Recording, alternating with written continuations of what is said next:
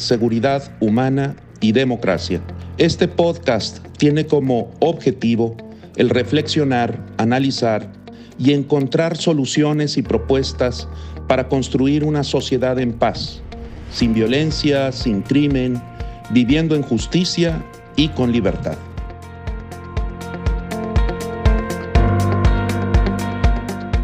Un afectuoso saludo a todos los que nos escuchan. Yo soy Cristian Castaño y hoy transmitimos desde la Fundación Rafael Preciado Hernández y nos conectamos contigo para nuestro espacio sobre seguridad humana y democracia.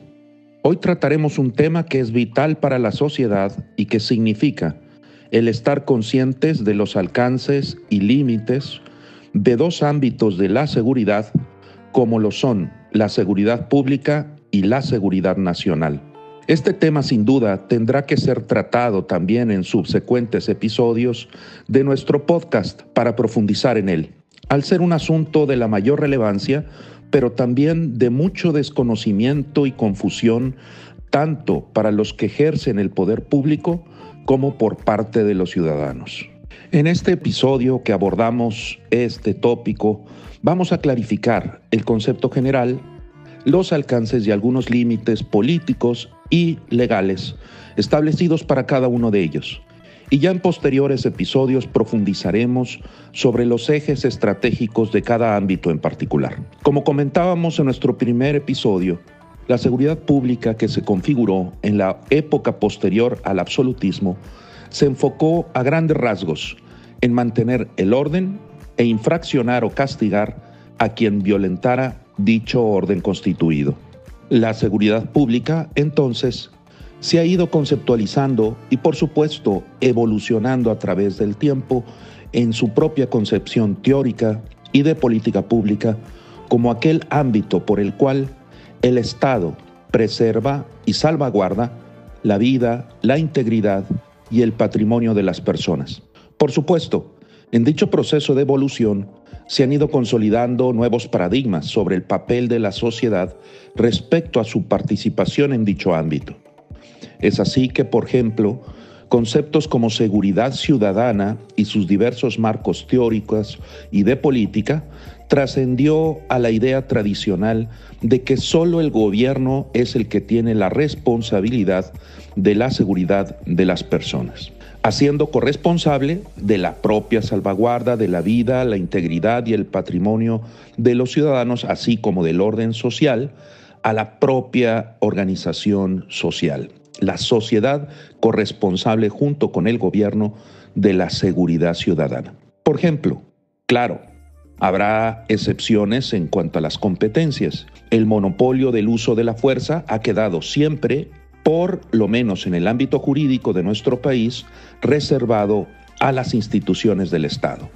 En un próximo episodio que tendremos pronto hablaremos cómo dicha atribución y monopolio exclusivo del uso de la fuerza ha sido quebrantado en nuestro país por distintos fenómenos y vinculado a distintas y diversas variables.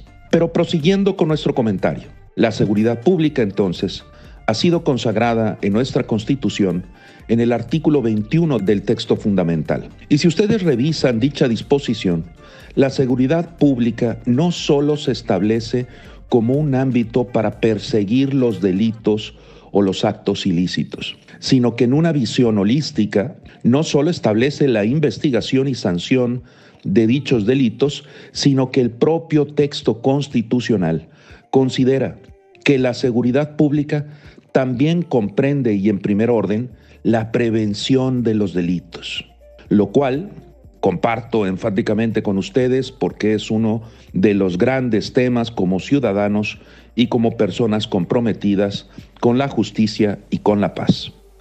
La prevención del delito como anticipación del quebrantamiento del orden social y jurídico debería de ser una de las grandes prioridades en la agenda pública en los planes de desarrollo nacionales, estatales y municipales, así como en las estrategias de gobierno vinculadas a la sociedad organizada.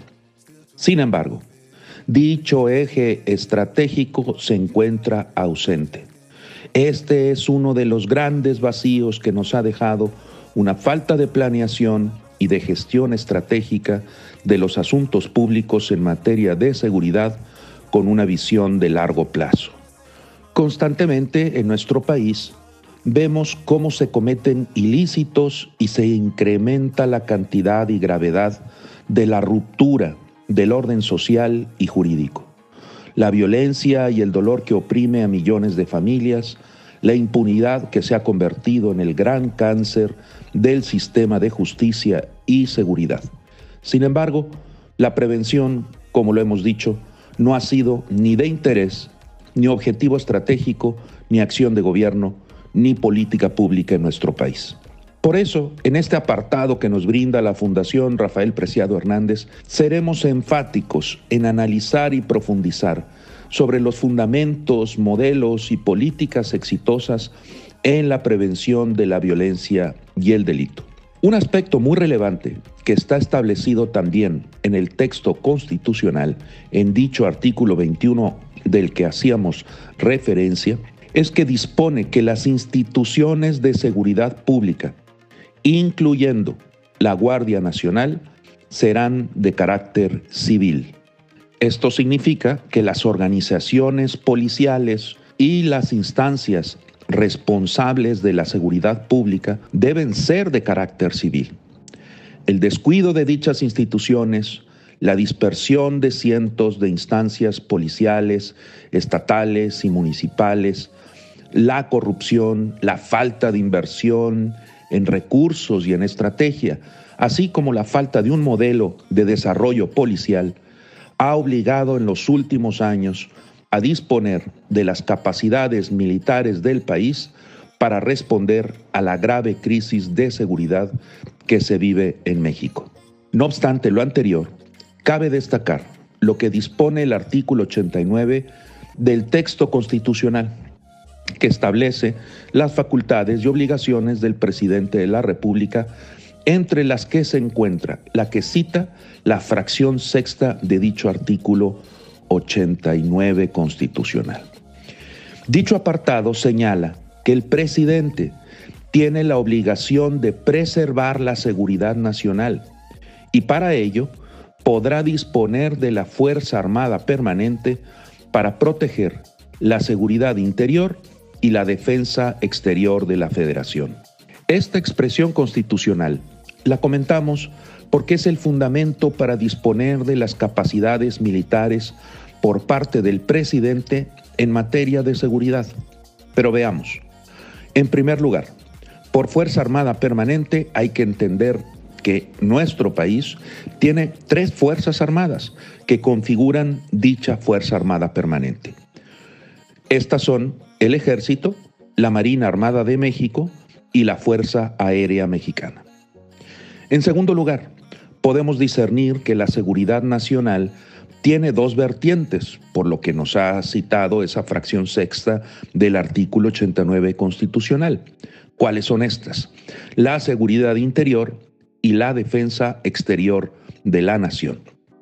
Es así que el presidente puede emplear las capacidades de soldados y marinos y los integrantes de la Fuerza Aérea para salvaguardar lo que se identifica como seguridad interior y para la defensa exterior de nuestro país.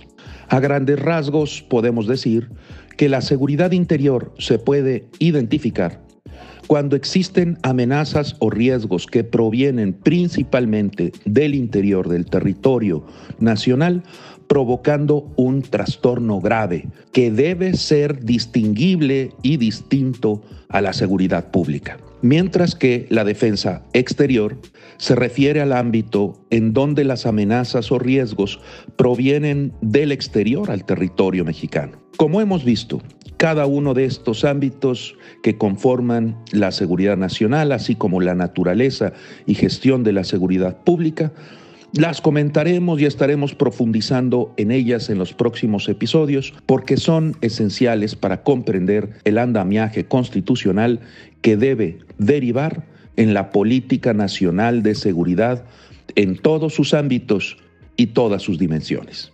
Esperando que este espacio que compartimos contigo desde la Fundación Rafael Preciado Hernández en nuestro podcast Seguridad Humana y Democracia sea útil para reflexionar, discernir y tomar decisiones en materia de seguridad con democracia. Muchísimas gracias a todos y nos veremos en nuestro próximo episodio.